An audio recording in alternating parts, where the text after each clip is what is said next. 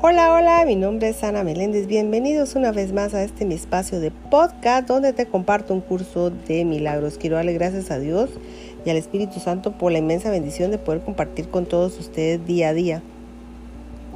Y hoy damos inicio al capítulo 21.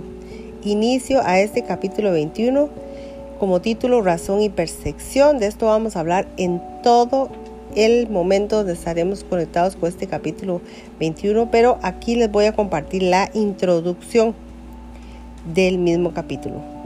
Y la introducción dice así, la proyección da lugar a la percepción.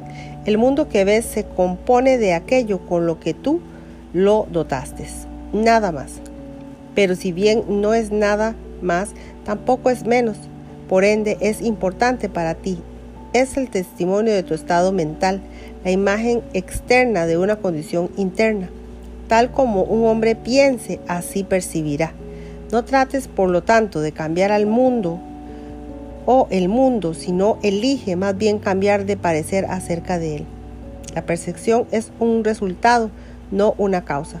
Por eso es por lo que el concepto de grados de dificultad en los milagros no tiene sentido. Todo lo que se contempla a través de la visión es sano y santo. Nada que se perciba sin ella tiene significado y donde no hay significado hay caos. La condenación es un juicio que emites acerca de ti mismo y eso es lo que proyectas sobre el mundo. Si lo ves como algo condenado, el único que verás es lo que tú has hecho para herir al Hijo de Dios. Si contemplas desastres y catástrofes, es que has tratado de crucificarlo. Si ves santidad y esperanza, es que te has unido a la voluntad de Dios para liberarlo.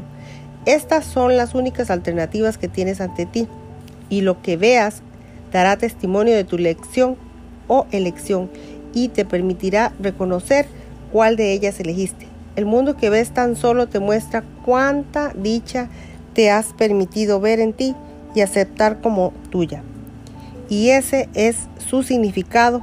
El poder de dar dicha tiene entonces que encontrarse en ti.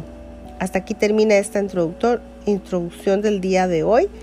Que Dios les bendiga hoy, mañana y siempre. Gracias, gracias una vez más por estar aquí en este pequeño espacio de podcast. Bendiciones.